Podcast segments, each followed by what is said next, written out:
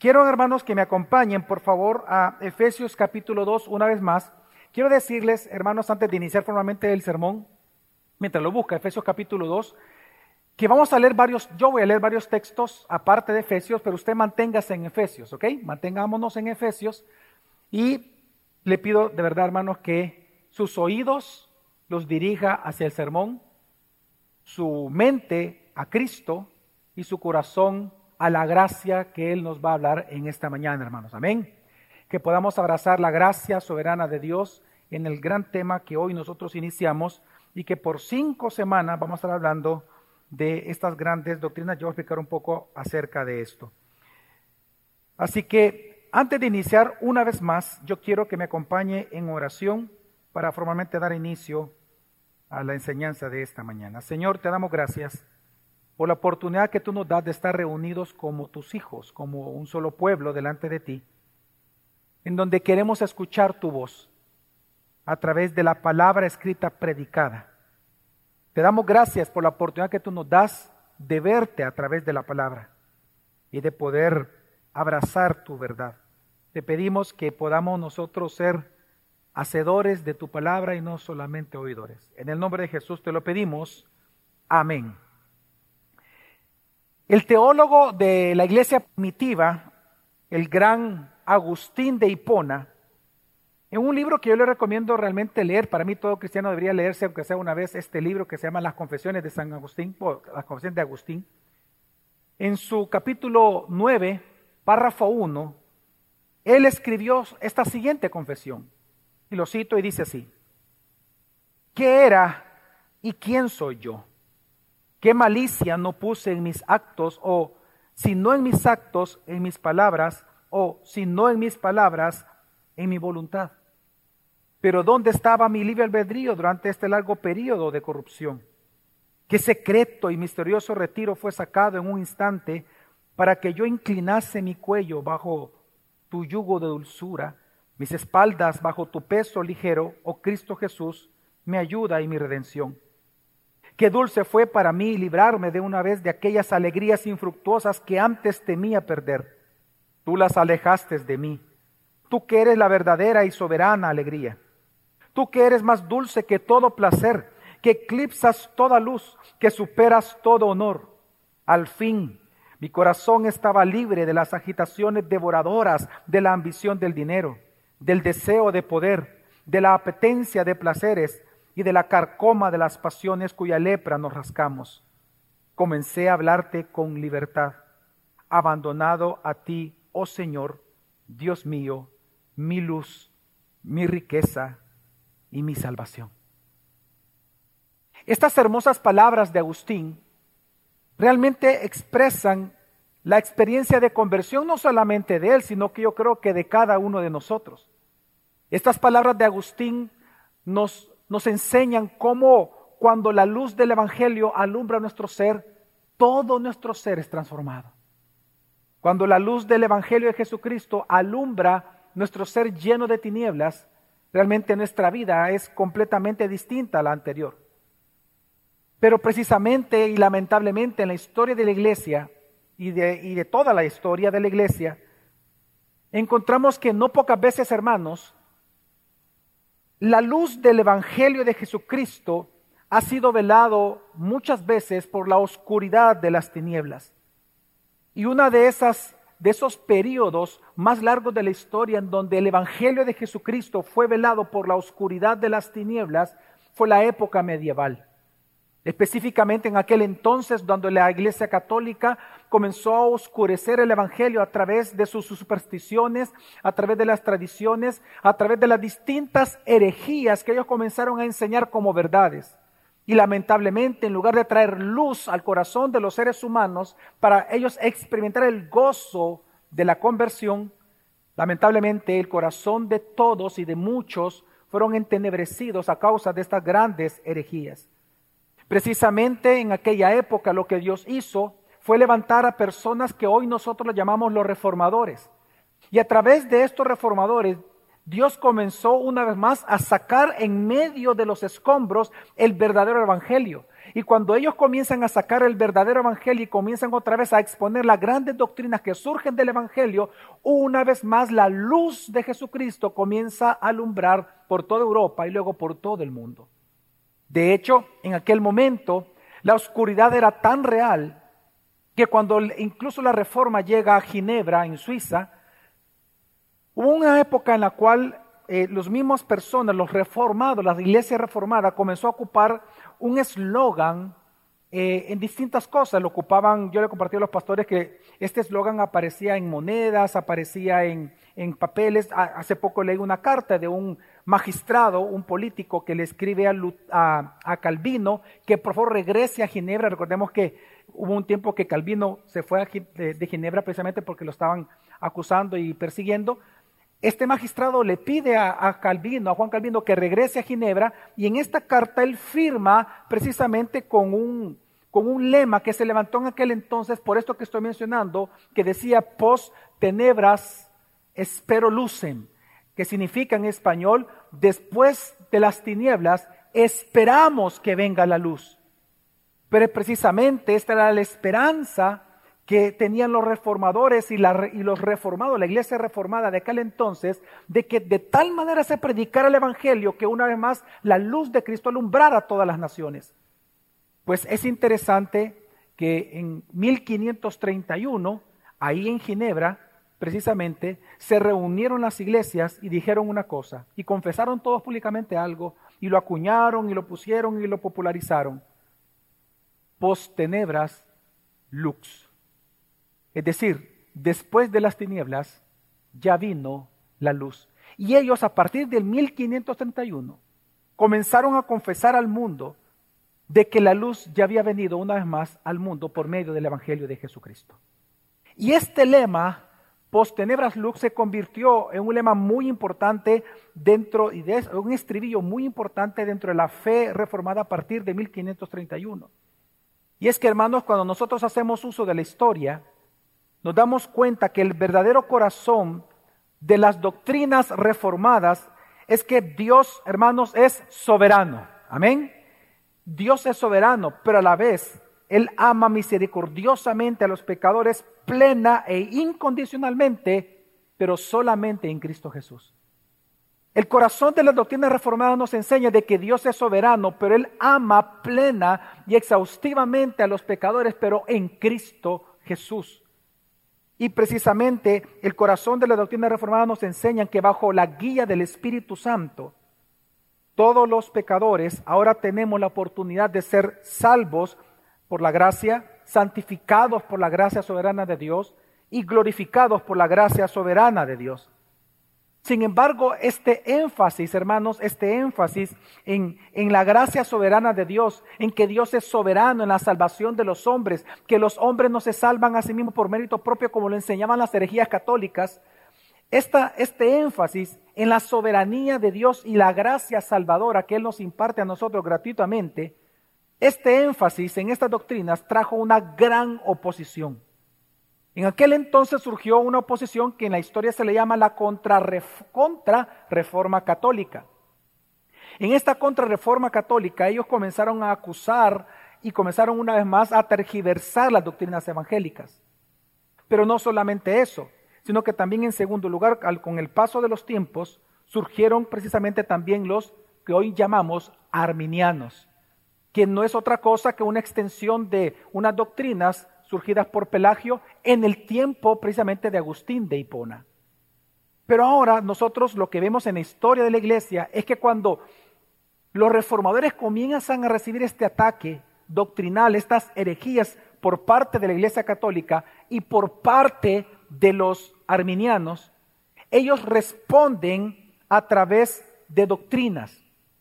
Y la respuesta, por ejemplo, hermanos, la respuesta de la iglesia reformada en la historia en contra de las herejías católicas, hoy nosotros las conocemos como las cinco doctrinas de la gracia, perdón, como las cinco solas, como las cinco solas, que son una respuesta directa a las doctrinas heréticas del catolicismo romano. Y a la respuesta que la iglesia reformada dio a las herejías de los arminianos, hoy se les llama las cinco doctrinas de la gracia que en inglés tiene un acróstico que es TULIP. Pues precisamente, hermanos, hoy nosotros, este domingo, iniciaré una serie llamada precisamente Después de las tinieblas, luz. Post-tenebras, luz. En donde nosotros lo que queremos es enseñar estas grandes doctrinas de la reforma, doctrinas bíblicas acerca de la gracia soberana de Dios para la salvación de los hombres. Lo que vamos a hacer durante este mes de octubre completo es que queremos enseñar acerca de la soberanía de Dios en la salvación de tus hijos, en nuestra salvación, en la salvación de todos los seres humanos. De cómo Dios salva soberanamente a cada uno de nosotros, cómo Dios nos preserva y cómo Dios nos va a glorificar en Cristo Jesús. Así que por eso es que nosotros los domingos, y lo aviso hermanos, a partir de hoy domingo, vamos a hablar de las cinco doctrinas de la gracia. Hoy empezamos con la total depravación y vamos a explicar eso ya pronto. Y, ahí cada domingo, durante los sermones, el tiempo de sermón va a ser las doctrinas de la gracia. Pero entre los sermones, es decir, entre los dos servicios, no hoy, sino que a partir del próximo domingo, vamos a hacer un panel forum de las cinco solas, en donde por diez minutos máximo voy a exponer lo que es la sola correspondiente a ese domingo y voy a invitar a uno o dos pastores a que platiquemos y respondamos preguntas acerca de esa sola. Y así sucesivamente en los siguientes domingos. Así que hermanos, lo que nosotros queremos es honrar, predicar y enseñar estas doctrinas que magnifican el brillo de la luz del Evangelio de Jesucristo. Que hermanos, así como precisamente las pantallas de los focos tienen la función de magnificar la luz que tiene el foco, así son las doctrinas que vamos a ver durante esto, durante este mes de octubre. Magnifican la luz del Evangelio que nos invitan a creer en Jesucristo. Así que hermano, lo que queremos hacer es exponer una visión bíblica de la gracia que revela cómo Dios nos salva para su propia gloria. Y hoy lo que vamos a ver es la primera gran doctrina. ¿Cuál es esa gran doctrina de la doctrina de la gracia? Es la necesidad que los seres humanos tenemos de la gracia soberana de Dios, o llamada la total depravación o la total incapacidad que tenemos los seres humanos de salvarnos a nosotros mismos. Hermanos, yo sé que ustedes han escuchado esta frase, ¿verdad? La depravación total. La doctrina de la depravación total nos enseña dos verdades, mm, prácticamente son dos puntos importantes que enseña la doctrina. En primer lugar, lo que hablamos o lo que decimos por total depravación es la total ruina o corrupción en la cual los seres humanos nos encontramos desde nuestro nacimiento. La total depravación nos enseña que por causa del pecado original, es decir, de la corrupción original con la cual nosotros nacemos, todos somos pecadores y todos merecemos la muerte eterna. Y la segunda verdad que enseña esta doctrina de, la total depravación es que no solamente nacemos totalmente arruinados, sino totalmente incapaces de revertir ese estado espiritual. Somos incapaces de salvarnos a nosotros mismos. Somos incapaces de mejorarnos a nosotros mismos. Somos incapaces de ser mejores personas. Somos incapaces de cambiarnos. Somos incapaces de agradar a Dios. Somos inútiles en hacer cualquier cosa que a Dios le agrada. Así que la gran doctrina que vamos a ver esta mañana, en primer lugar nos dice que somos pecadores por naturaleza. Y en segundo lugar, por lo tanto, incapaces de revertir tal situación de miseria. Por lo tanto, lo que eso nos invita a nosotros a pensar es entonces cómo podemos realmente obtener salvación. Y es la respuesta que vamos a dar al final de este sermón. Así que, hermanos, en el tiempo que tengo, yo tengo realmente un objetivo muy claro. Y es convencerte que porque nacemos totalmente incapacitados para salvarnos, es que necesitamos de la gracia soberana de Dios. Hay un texto que resume muy bien y que nos explica con detalle la gran doctrina de la total depravación o la total incapacidad del ser humano de salvarse. Y es Efesios capítulo 2. Vamos a leer una vez más Efesios 2 del 1 al 7 y dice así la palabra del Señor. Y Él les dio vida a ustedes que estaban muertos en sus delitos y pecados, en los cuales anduvieron en otro tiempo según la corriente de este mundo conforme al príncipe de la potestad del aire, el espíritu que ahora opera en los hijos de desobediencia. Entre ellos también todos nosotros en otro tiempo vivíamos en las pasiones de nuestra carne, satisfaciendo los deseos de la carne y de la mente, y éramos por naturaleza hijos de ira, lo mismo que los demás. Pero Dios, que es rico en misericordia, por causa del gran amor con que nos amó, aun cuando estábamos muertos en delitos y pecados, en delitos, nos dio vida juntamente con Cristo, por gracia ustedes han sido salvados. Y con Él nos resucitó y con Él nos sentó en los lugares celestiales en Cristo Jesús, a fin de poder mostrar en los siglos venideros las sobreabundantes riquezas de su gracia por su bondad para con nosotros en Cristo Jesús. El primer gran punto que nosotros tenemos que enfatizar en esta mañana, hermanos, es nuestra total corrupción e incapacidad de acercarnos a Dios. Lo primero que este texto nos enseña es acerca de la gran doctrina de la total depravación o total incapacidad de salvarnos. Si usted me acompaña en el versículo 1, el apóstol Pablo dice, y Él les dio vida a ustedes que estaban muertos en sus delitos y pecados. El texto, hermanos, inicia declarando la razón por la cual todos nosotros los que nos encontramos aquí esta mañana necesitamos de la gracia de Dios para salvarnos. La razón es que todos nacemos espiritualmente muertos en delitos y pecados. Cuando la Biblia dice que estamos muertos, la pregunta es, ¿muertos a qué? Pues la respuesta de Dios es, muertos a Dios. Cada uno de nosotros nacimos muertos a entender a Dios, a entender la realidad, muertos a conocerlo, muertos a la verdad, muertos a la justicia, muertos a las buenas acciones delante de los ojos de Dios. Nosotros nacimos muertos a Dios. Hermanos, no es que nosotros nacimos con ausencia de justicia, no, sino que nosotros nacimos con presencia de corrupción. Por eso recordemos al rey David cuando en su Salmo 51, versículo 5, él dice, yo nací en iniquidad y en pecado me conoció mi madre. La palabra iniquidad es culpabilidad. Lo que está diciendo aquí, yo nací siendo culpable delante de Dios. La pregunta es ¿por qué? ¿Por qué? Porque nací con pecado. A ese pecado es que en teología le llamamos, que está mencionando David aquí, a ese pecado es que nosotros le llamamos el pecado original. El pecado original, hermanos, es que a nosotros se nos imputó, se nos acreditó o se nos transfirió la corrupción original que hubo en Adán. Recordemos que Adán nos representaba federativamente. Él nos representaba en sus, en sus entrañas, estaba toda la humanidad. Cuando Él peca como nuestro representante, todos nosotros en Él pecamos. A partir de su pecado y corrupción, su corrupción se nos es transferida. Eso en teología se le llama traducionismo. Se nos es transferida a todos los seres humanos. Es decir, nosotros, un ser humano, no viene a ser pecador a, eso de los 10 años, 11 años, porque por primera vez pecó con conciencia. No, nosotros pecamos porque nacemos siendo pecadores. Tenemos pecado original. Y por ese pecado original o corrupción original nacemos siendo culpables ante un Dios justo y santo, santo, santo. Es así como nosotros nacemos.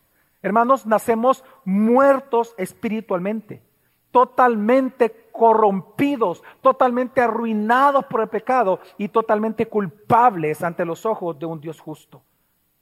Pero precisamente también este texto nos enseña que a su vez no solamente nosotros nacemos siendo pecadores, sino que porque somos pecadores, somos totalmente incapaces de revertir ese estado de muerte espiritual. Hermanos, la Biblia misma está diciendo, y Él les dio vida a ustedes que estaban muertos en delitos y pecados. Hermanos, así como un muerto no puede hacer absolutamente nada por sí mismo, porque por eso está muerto, es igual con nosotros. El pecado nos corrompió tan, tan agresivamente y tan exhaustivamente que toda nuestra mente, todo nuestro corazón y todas nuestras intenciones fueron llenadas de tinieblas. Es más, venimos a ser las tinieblas mismas. Si usted me acompaña ahí mismo en Efesios, lo tiene en Efesios, ¿verdad? Solo déle vuelta una página, Efesios 4. En Efesios capítulo 4, versículo 18 al 19, el mismo apóstol Pablo dice, ellos tienen entenebrecido, ese es lleno de tinieblas. ellos tienen entenebrecido su entendimiento, la mente.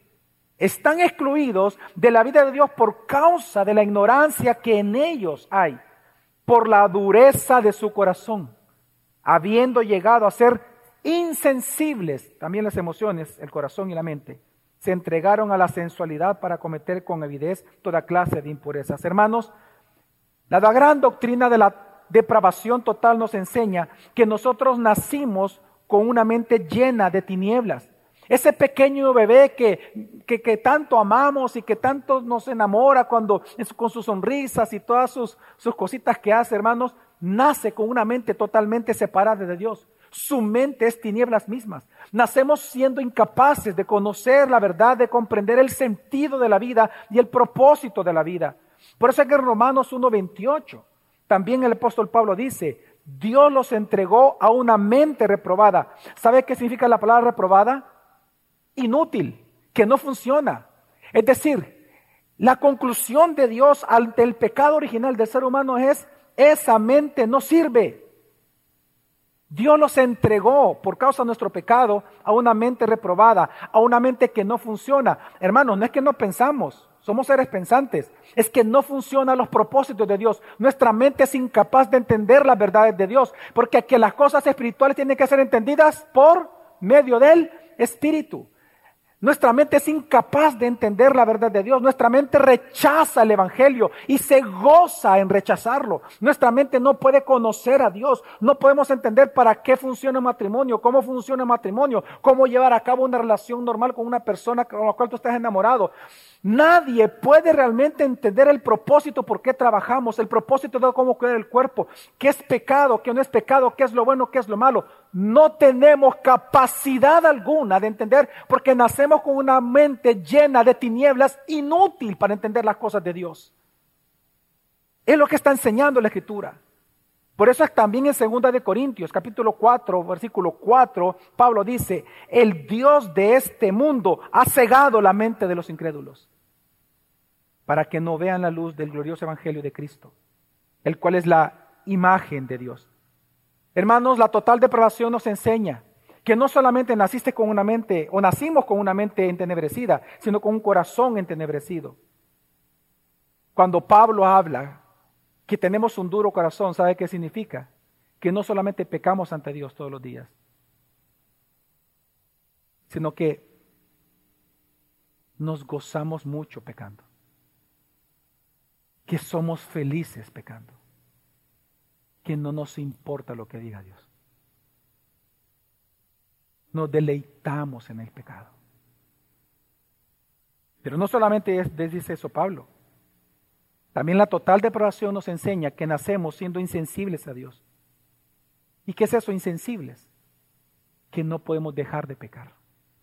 Somos completamente incapaces de hacerlo. En Génesis 6.5, el dictamen de Dios antes de traer el diluvio, ¿cuál fue? Génesis 6.5 Dios dijo, y vio el Señor que la maldad de los hombres era mucha en la tierra y que todo designio de los pensamientos del corazón de ellos era de continuo solamente el mal. Solamente el mal. Total depravación. Total incapacidad de hacer lo bueno o pensar lo bueno. No a los ojos de los hombres, a los ojos de Dios. Hermanos, y esta es la razón por la cual tú y yo nos equivocamos todo el tiempo. Es la razón por la cual tú no puedes dejar de pecar, por la cual tú no dejas de ofender, por la cual tú siempre terminas alejando a las personas de ti. ¿Por qué? Porque eres incapaz. Eres incapaz de conocer el sentido de la vida. Porque tienes una mente, un corazón y un alma corrompida. Por eso es que Pablo afirma a esa condición de ser humano estar muertos en delitos y pecados. Pablo está afirmando en el texto de esta mañana que por estar muertos en delitos y pecados, tú eres incapaz de dejar de pecar. Porque esta condición nos lleva a esclavitud a tres cosas, dice Pablo. Volvamos a Efesios capítulo 2. Hay tres cosas en las cuales nuestra total depravación nos lleva a ser esclavos. Y lo primero que dice Pablo es a las corrientes de este mundo. Lee conmigo el versículo 2. Dice Pablo, en los cuales anduvieron en otro tiempo según la corriente de este mundo. Ese según la corriente de este mundo es que, hermanos, todos los incrédulos, todos los incrédulos, cuando tú eras un incrédulo, tú eras esclavo de la forma de pensar, de sentir, de creer y de actuar del mundo. El gran doctor, teólogo y pastor, de verdad uno de los más grandes de la historia, Martin Joy Jones, acerca de este versículo y de este texto, versículo 2, él dijo lo siguiente, este comentario, y dice, el incrédulo dice, piensa como piensa el mundo. Toman sus opiniones ya hechas de su periódico favorito, o ya sea de izquierdas o de derechas. Su apariencia misma está controlada por el mundo y sus modas cambiantes. Todos se conforman, hay que hacerlo, no se atreven a desobedecer, pues temen a las consecuencias. Lo que él está diciendo, hermanos, es que el ser humano es incapaz de evitar ir en contra de la corriente. Eres incapaz de eso. El ser humano es incapaz, sin Cristo, es incapaz de decirle no al mundo. Es lo que está diciendo este texto. Por ejemplo, si el mundo cree que es correcto divorciarse y volverse a casar y no hay ningún problema con eso, pues yo me divorcio al momento que no me sienta feliz. Si el mundo enseña y dice que es normal abortar y que no es tan malo abortar, entonces no hay problema, abortemos. Si el mundo dice que no es tan importante mentir con tal de defender tus derechos o mentir para ganar una discusión, pues miente. ¿Cuál es el problema? Si el mundo te dice que no hay problema con robar con tal de llevar un poquito de pan a tu casa, pues robemos. Si el mundo dice que no hay problema con pasarse la frontera y, traspasar las leyes para tratar de, encontrar un mejor futuro, pues no hay problema, traspasemos las fronteras. Si el mundo dice que no hay problema en no pagar impuestos y robar al Estado, pues robemos al Estado, no hay problema. Si el mundo dice que tenemos que ser desobedientes a la palabra, pues no hay problema, desobedezcamos a la palabra. Si el mundo dice o el mundo cree que para poder escoger una pareja de por vida, hay que tener muchas relaciones sexuales, pues entonces vas a ser como aquella niña que hace poco la entrevistaron, una niña de 18, de 18 años, no sé si mintió, pero dijo que tenía 18 años y que había tenido 102 hombres a la fecha.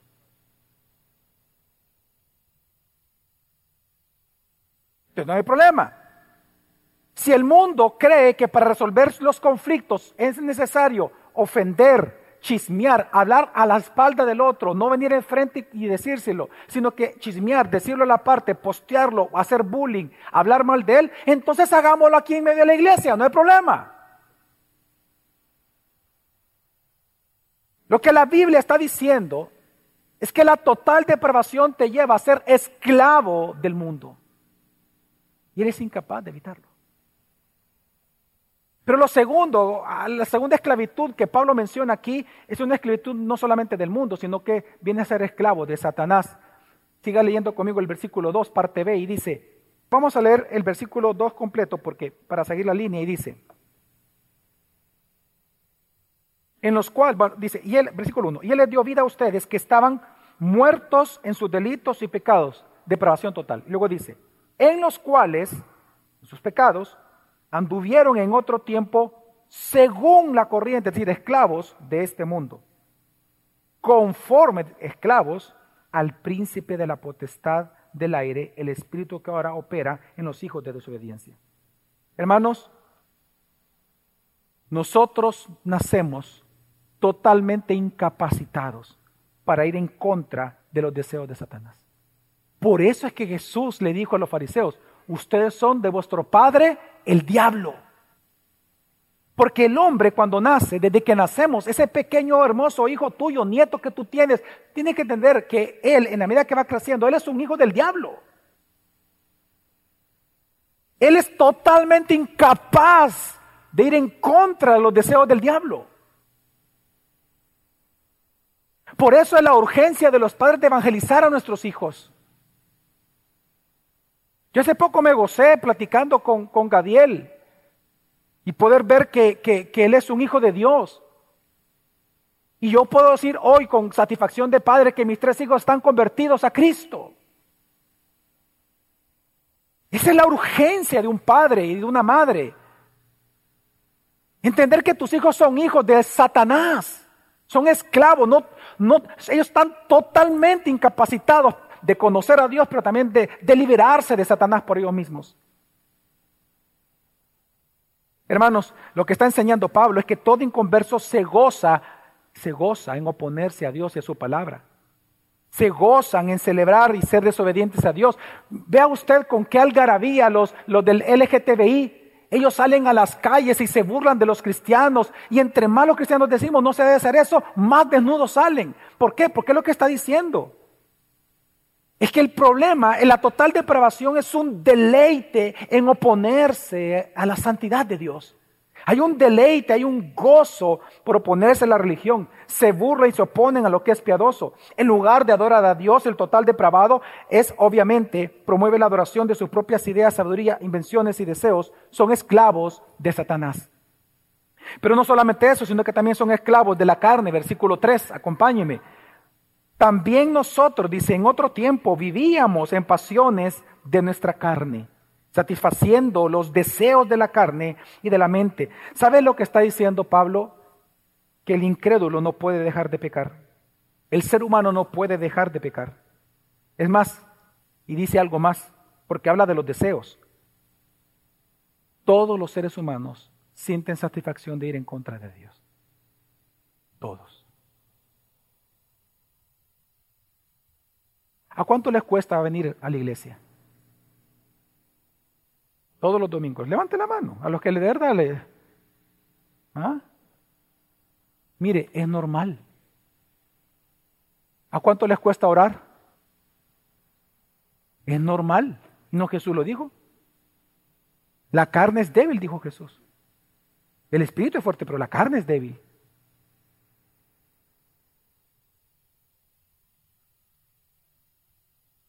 Pero no sé si tú te has dado cuenta. Cuando tú te quedas en la casa y no vienes y te congregas, en el fondo hay una pequeña satisfacción. Pero a los minutos, el Espíritu Santo comienza a revolverte. Pero eso no lo tienen los incrédulos. Los incrédulos se gozan en no asistir.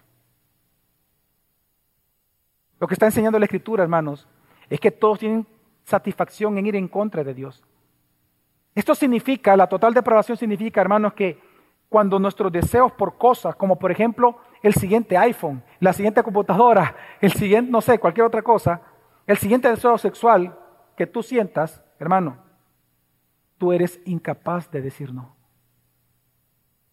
A eso se refiere la doctrina de la total incapacidad. Así que lo que estamos viendo que en este texto Dios nos está enseñando, hermanos, que no somos víctimas del pecado, sino que somos benefactor del mismo. Así que mis hermanos, el problema, el problema del ser humano no es que solamente somos ignorantes, no es que solamente somos ciegos, no es que somos débiles, no es que somos impotentes, hermanos, es que nacemos totalmente muertos. Ese es el problema del ser humano. Estamos totalmente muertos. Por lo tanto, tus problemas no son un problema de falta de autoestima, de que tu papá te pegó de chiquito y que te regañó y te habló muy fuerte y pobrecito yo, y por eso yo, yo, yo, yo eh, crezco y camino todo traumado porque mi papá me gritó una vez.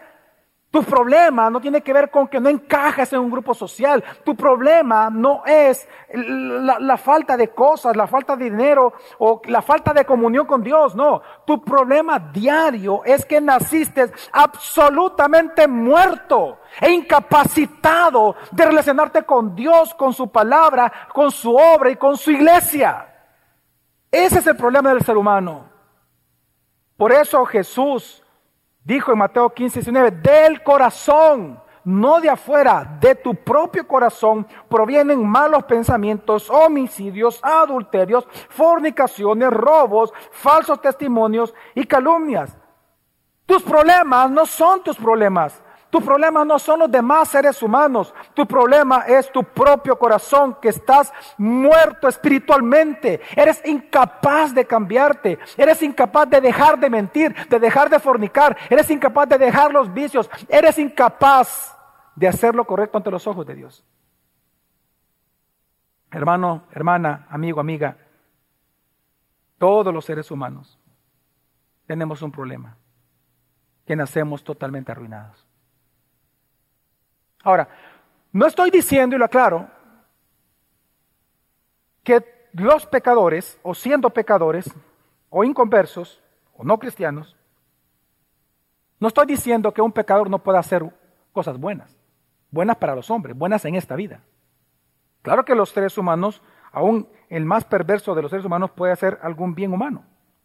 En Lucas 6, por ejemplo, en Lucas 6, 33, eh, Jesús le dice a los demás, ¿qué mérito tienen ustedes? Hacer el bien a aquellos que les hacen el bien a ustedes. Y luego les dice, aún los pecadores que actúan así. ¿Quiénes? Los pecadores. Jesús está diciendo que el pecador tiene la capacidad de hacer cosas buenas. ¿El pecador puede ser amable? Claro que sí. ¿El pecador puede ser un filántropo? Claro que sí. ¿El más pecador de los pecadores puede hacer algún bien, ayudar a otros? Sí. ¿El más perverso de los seres humanos puede perdonar ofensas? Sí. ¿Puede ser dadivoso? Sí. Pero hay algo que no puede hacer.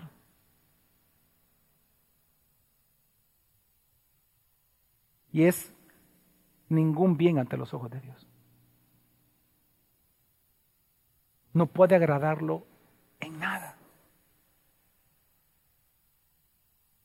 Porque Dios incluso dice del incrédulo lo siguiente en Isaías 64, 6, de sus obras, dice, de las obras buenas del, del inconverso, Dios dice, todos nosotros somos como el inmundo y como trapo de inmundicia todas nuestras obras que justas.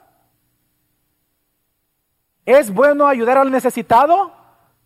Pero cuando un incrédulo ayuda a un necesitado, Dios lo ve como un trapo de inmundicia. Pastor, ¿y qué es un trapo de inmundicia? Bueno, es lo que las mujeres antes ocupaban durante su menstruación para no manchar, no mancharse la piel. En otras palabras, es una toalla femenina, usada. Dios ve las buenas acciones de los incrédulos como trapos de inmundicia. ¿Pero por qué? Porque cuando usted ve, yo no puedo ver ni usted, pero Dios, el único que puede ver, cuando Dios ve la intención en el corazón de la persona que hace el bien, aunque en el corazón de un incrédulo, lo único que ve es que Él no lo está haciendo para darle la gloria a Dios, lo está haciendo por beneficio del mismo. Lo hace para su propia satisfacción. Lo hace para su propia gloria. No hay manera de agradar a Dios fuera de Cristo, hermanos. No hay manera. No te equivoques. Tú puedes ser un no creyente y jactarte de decir no necesito a Cristo y pensar que eres el hombre más moralista del mundo. Y aún así, todas tus acciones Dios las ve como inmundicia. No hay manera. Porque tus acciones son egoístas. No lo haces para Dios, lo haces por ti. Así que la depravación total del hombre, esta gran doctrina nos enseña que por estar muertos en delitos y pecados, estás totalmente incapacitado de cambiarte o de mejorarte a ti mismo. Ahora, ¿cuál es la consecuencia, hermanos, de esta total incapacidad que tú y yo tenemos de cambiarnos a nosotros mismos? ¿Cuál es la consecuencia lógica, obvia, que se nos sobreviene por nuestra total incapacidad de salvarnos, pues es la condenación eterna. Es lo que dice Pablo en el versículo 3. Versículo 3, acompáñeme en la parte final del versículo 3. Dice, voy a leer el 3 completo y dice, entre ellos también todos nosotros en otro tiempo vivíamos en las pasiones de nuestra carne, satisfaciendo los deseos de la carne y de la mente y éramos, ahí viene el punto, y éramos por naturaleza al que, hermanos, hijos de ira, lo mismo que los demás. Esa frase, hijos de ira, es que, que nacemos estando bajo condenación eterna. Ese pequeño bebé, ese nieto tuyo, ese hijo tuyo, está condenado al infierno. Ya nació estando condenado por su pecado original. Está condenado. Lo que Pablo está diciendo, por eso somos, se llama hijos de ira. ¿De cuál ira? La ira venidera, la ira de justa de Dios. Dios es un juez justo. Así que hermanos, lo que está enseñando también esta doctrina y aquí este texto, hermanos, es que el pecador, porque es pecador, está bajo la ira de Dios. Hermanos, ¿qué es la ira de Dios? La ira de Dios, por favor, no la vaya a pensar que es la ira como la ira del ser humano, que es, que es una ira repentina, es una ira descontrolada, es una ira sin sentido muchas veces. No, no, no.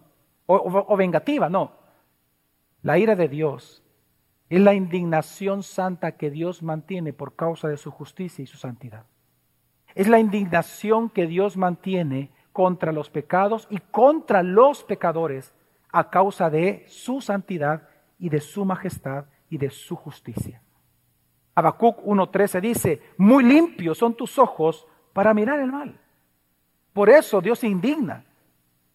Tito 3.11 dice, puedes estar seguro de que tal individuo se condena a sí mismo por ser un perverso pecador. Hermanos, lo que está enseñando Tito es que la consecuencia de la depravación o perversión total es la condenación eterna. Esa es la consecuencia.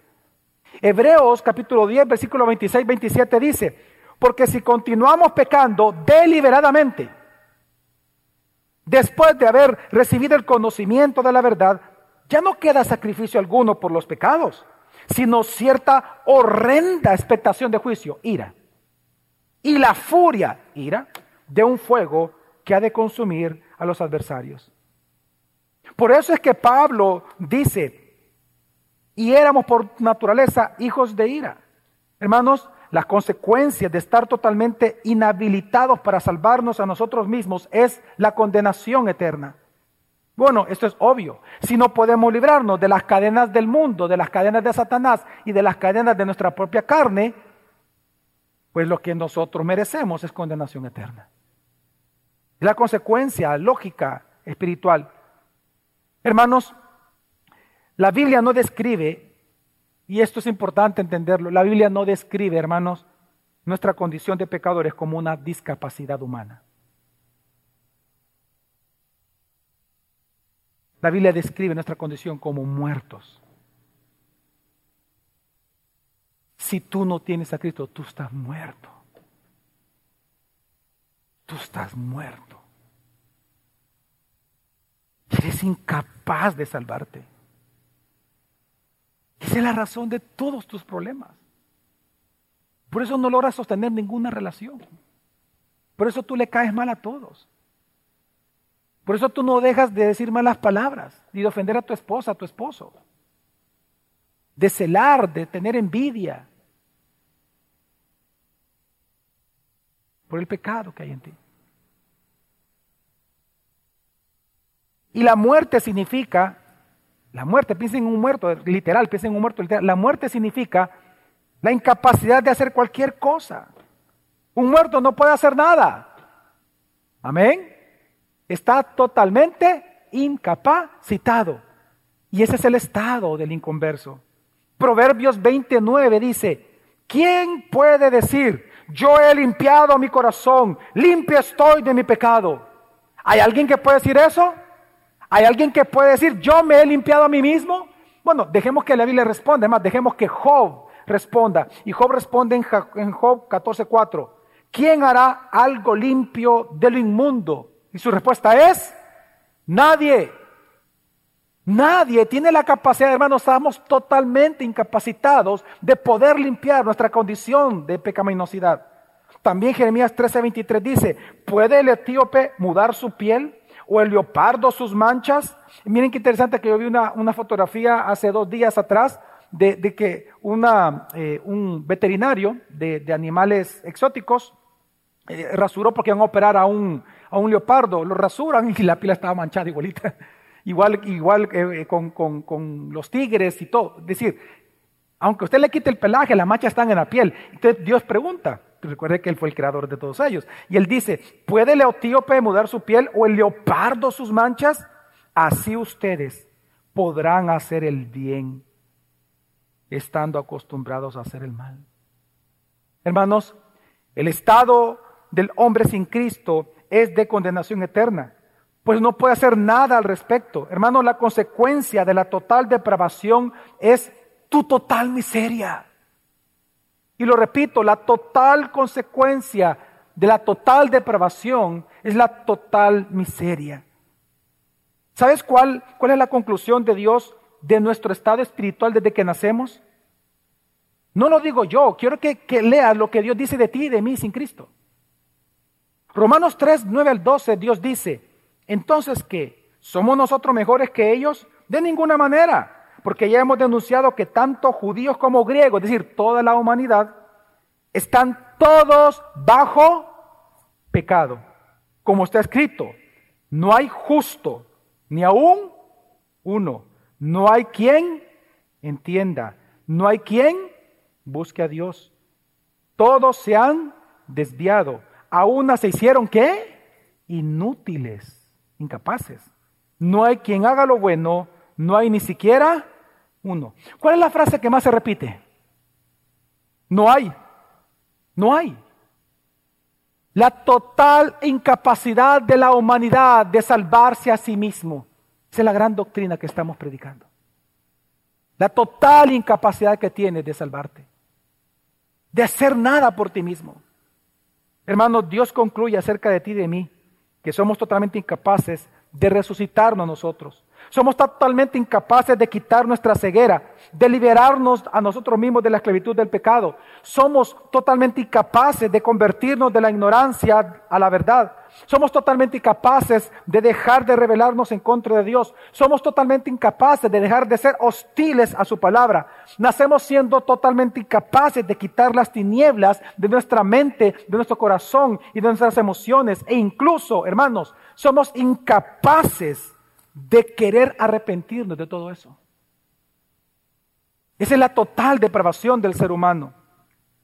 La consecuencia de la total depravación humana es, hermanos, la total miseria. Piensa por un instante, piensa por favor qué profunda es la miseria del ser humano. Que mira, que si aún supongamos que tú y yo nos unimos y todos juntos podemos, eh, lograríamos por nuestros propios esfuerzos que Dios perdonara todos nuestros pecados. Imagina por un momento eso. Imagina que tu esfuerzo y mi esfuerzo es recompensado con que Dios nos perdona todos nuestros pecados pasados, presentes y futuros. ¿Sabes cuál es nuestra miseria? Que aún así seguiríamos condenados. ¿Por qué? ¿Por qué si nuestros pecados han sido perdonados? Porque aún mantenemos nuestra corrupción o pecado original. Es que hermano, no solo nosotros, nosotros no solamente necesitamos ser perdonados, Necesitamos volver a vivir. Estamos muertos. Aunque Dios nos perdone nuestros pecados, si no se nos da vida, estamos muertos, condenados. Esa es la miseria del ser humano. No podemos hacer nada, estamos muertos. No hay nada, absolutamente nada. Y tú te vas a ir dando golpes en la vida porque no puedes hacer nada en contra de eso. Es tu naturaleza. Estando muerto, tú no oyes, tú no piensas, no tienes poder, energía, nada referente a las cosas espirituales. Hermanos, y esta es la miseria de vivir sin Cristo. ¿Sabes cuál es nuestra gran miseria? Que la Biblia nos manda a nosotros, los pecadores, a los muertos espiritualmente, Dios nos manda, por su palabra, a resucitar. Nos manda a creer en Él nos manda a glorificarle, nos manda a arrepentirnos, pero simplemente no podemos. Esa es nuestra gran miseria. Nuestra gran miseria es que teniendo frente a nosotros la cura a nuestra enfermedad llamada pecado, no podemos tomarla. Qué miseria más grande es tener la perla de gran precio delante de nosotros y no poder tomarla. Qué miseria más grande es saber en qué terreno está el tesoro escondido y no tener dinero para comprar el terreno. Qué miseria más grande es que tú tengas el más grande de los tesoros y no tienes la llave para abrirlo. Qué miseria más grande que tú sabes que pronto va a venir el novio y se te da una lámpara con aceite y cuando él venga resulta que tu lámpara ya no tiene aceite.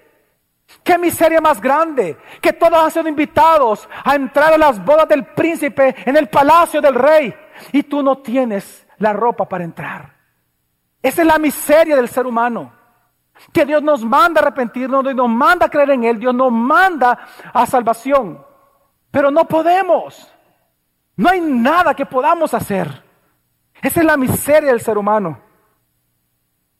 Esa es la vida sin Cristo.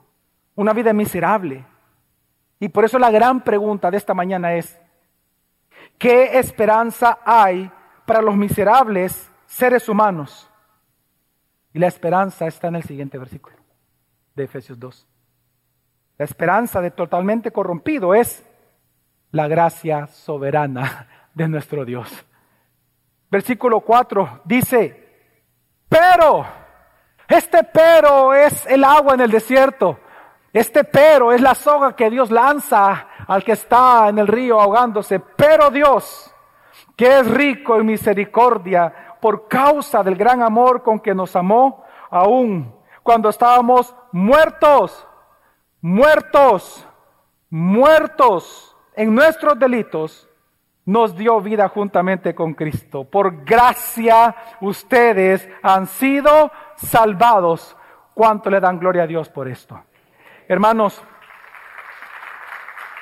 la grandiosa noticia de esta mañana es que Dios decidió soberanamente, soberanamente tomar nuestro ser totalmente corrompido para mostrarnos su favor inmerecido sobre nosotros del perdón de nuestros pecados y la salvación eterna.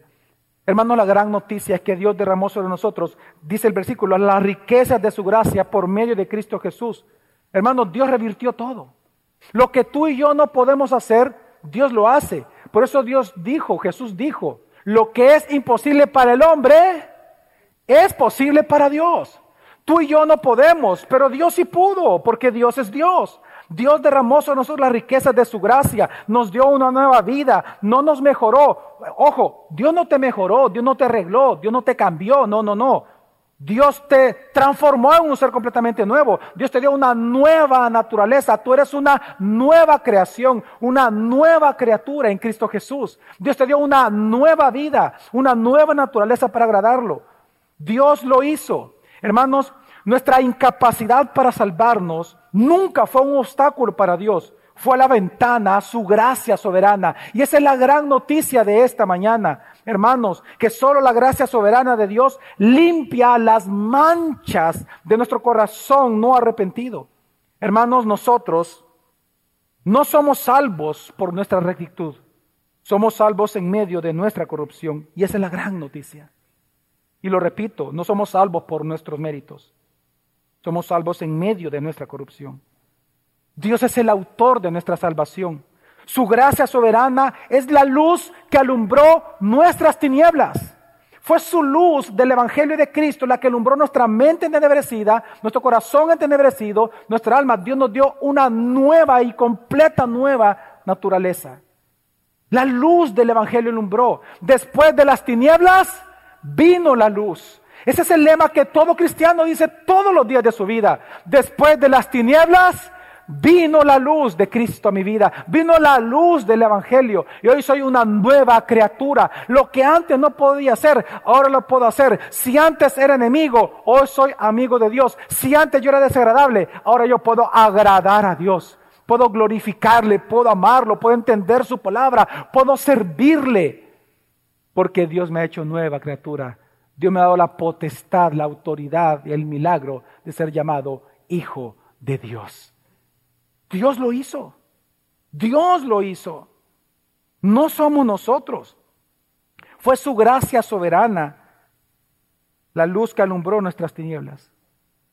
Pero la gran pregunta es cómo Dios lo hizo. ¿Cómo Dios hizo esto? Bueno, lo que hizo, como dice el versículo, dándonos vida primero para luego inmediatamente creer en su evangelio. Un ejemplo es Lázaro. ¿Se acuerdan de Lázaro, el que murió? El amigo de Jesús. Bueno, Jesús llegó cuando, ¿cuántos días tenía ya de muerto? Cuatro. Porque recuerde que en la tradición judía, hasta el día de hoy, después de tres días, es que ellos dicen, ah, está muerto. Ellos esperan tres días para decir a alguien está muerto. Entonces Jesús esperó para que el muerto estuviera bien muerto.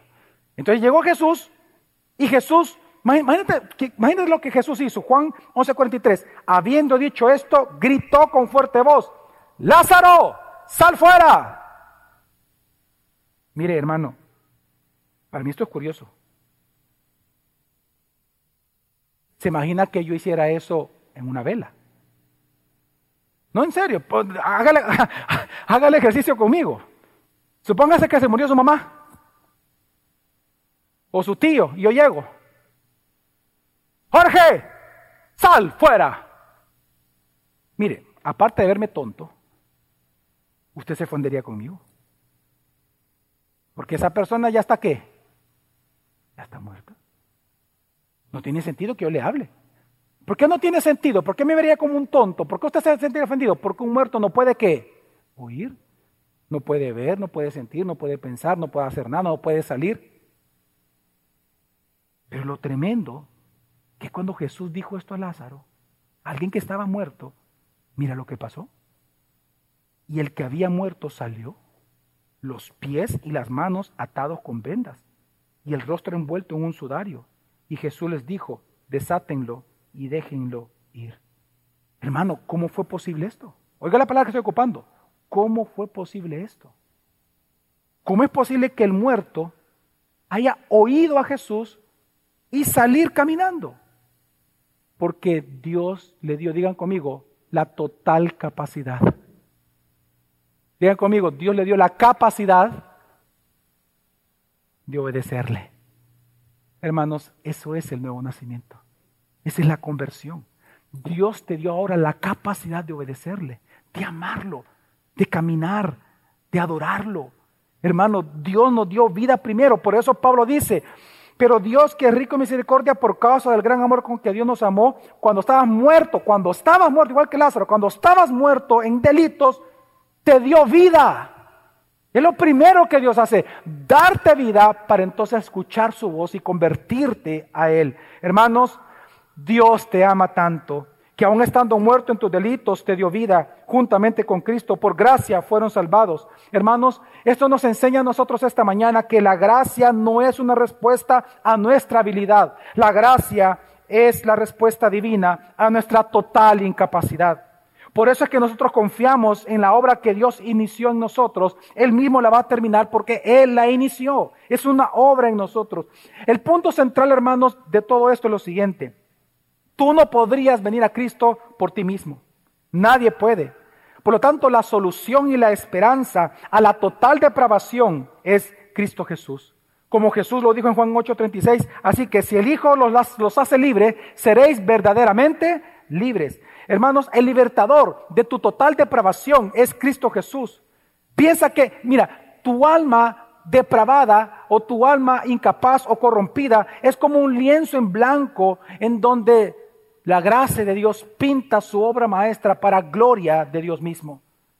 Así que por lo tanto, hermano, ahora Dios por medio de Cristo nos ha capacitado, ahora es diferente, Dios nos ha capacitado moralmente para evitar el pecado. Hermanos, en Cristo hoy hemos sido empoderados en el Espíritu Santo para no pecar. Ahora en Cristo hemos sido capacitados por la gracia de Dios para no mentir. Ahora en Cristo, hermanos, tenemos el poder para no robar. Es por la gracia soberana que hoy nosotros tenemos el poder para no ser amargados, para no ser sarcásticos. Hoy tenemos el poder para no calumniarnos unos a otros, para no hablar mal unos a otros. Hoy tenemos el poder para no ser sexualmente impuros. Hoy tenemos el poder para no codiciar, para no retener, para no ser egoístas. Hoy tenemos el poder para no rebelarnos contra la pareja, contra los padres, para no odiar a los hijos. Hoy por la gracia soberana en nosotros, tenemos el poder para no frustrar a nuestros hijos. Hoy tenemos el poder para no decepcionar a nuestros padres, a nuestro jefe o a nuestros empleados. Pero también, hermano, es por esta gracia soberana de Dios que Dios nos ha dado. Es que también tenemos el poder que a pesar de nuestra incapacidad, en Cristo, hoy podemos serle agradable a Dios. Hoy podemos agradar a Dios. Es por su gracia soberana que hoy tenemos el poder para decir la verdad, aún en momentos de presión, cuando queremos no decirla, decimos la verdad. Hoy tenemos el poder para amar a otros y ser amados. Hoy tenemos el poder para ser generosos, para perdonar como Cristo nos ha perdonado, para ser sexualmente puros, para tener una vida familia, una familia unida, en paz y feliz. Para concluir, hermano, solo quiero decir esto. La doctrina de la total depravación o total incapacidad humana nos enseña que la gracia soberana de Dios, hermanos, no solamente afectó nuestra mente, nuestro corazón, nuestra voluntad, para el día de nuestra conversión, sino que lo sigue afectando todos los días de nuestra vida. La gracia de Dios no solo cubrió tu incapacidad, sino que glorifica el nombre de Jesús en tu redención. Significa que la gracia soberana de Dios fue aquel cálido abrazo que tú recibiste en la fría realidad de tu propia depravación. Esta gran doctrina nos enseña que en nuestra total incapacidad es que Dios desplegó su total suficiencia para mostrar tu gloriosa redención en nosotros. Amén, hermanos. Así que, como les dije al inicio, porque nacemos totalmente incapacitados para salvarnos, es que necesitamos la gracia soberana de Dios. Así que si tú has venido este día aquí, amigo, amiga, si tú has venido este día aquí y tú has rechazado siempre a Cristo y piensas que lo que aquí nosotros vimos es una charlatanería, tú piensas que es broma, que es mentira, que somos fanáticos, lo que seas, quiero que entiendas que tú vives en una total miseria. Pero si tú este día crees que Jesús murió por ti en la cruz y resucitó al tercer día, Dios quiere salvarte. Y Dios te quiere salvar de verdad. Por lo tanto, confiesa tu pecado y pídele en oración que te salve y Él te va a salvar. Él es la solución a tu total depravación. Abraza con tu mente, con tu fuerza y con tu corazón el Evangelio de Jesucristo. Porque recuerda que aún siendo pecadores, Cristo murió por nosotros. Amén. Hermanos, vamos a orar.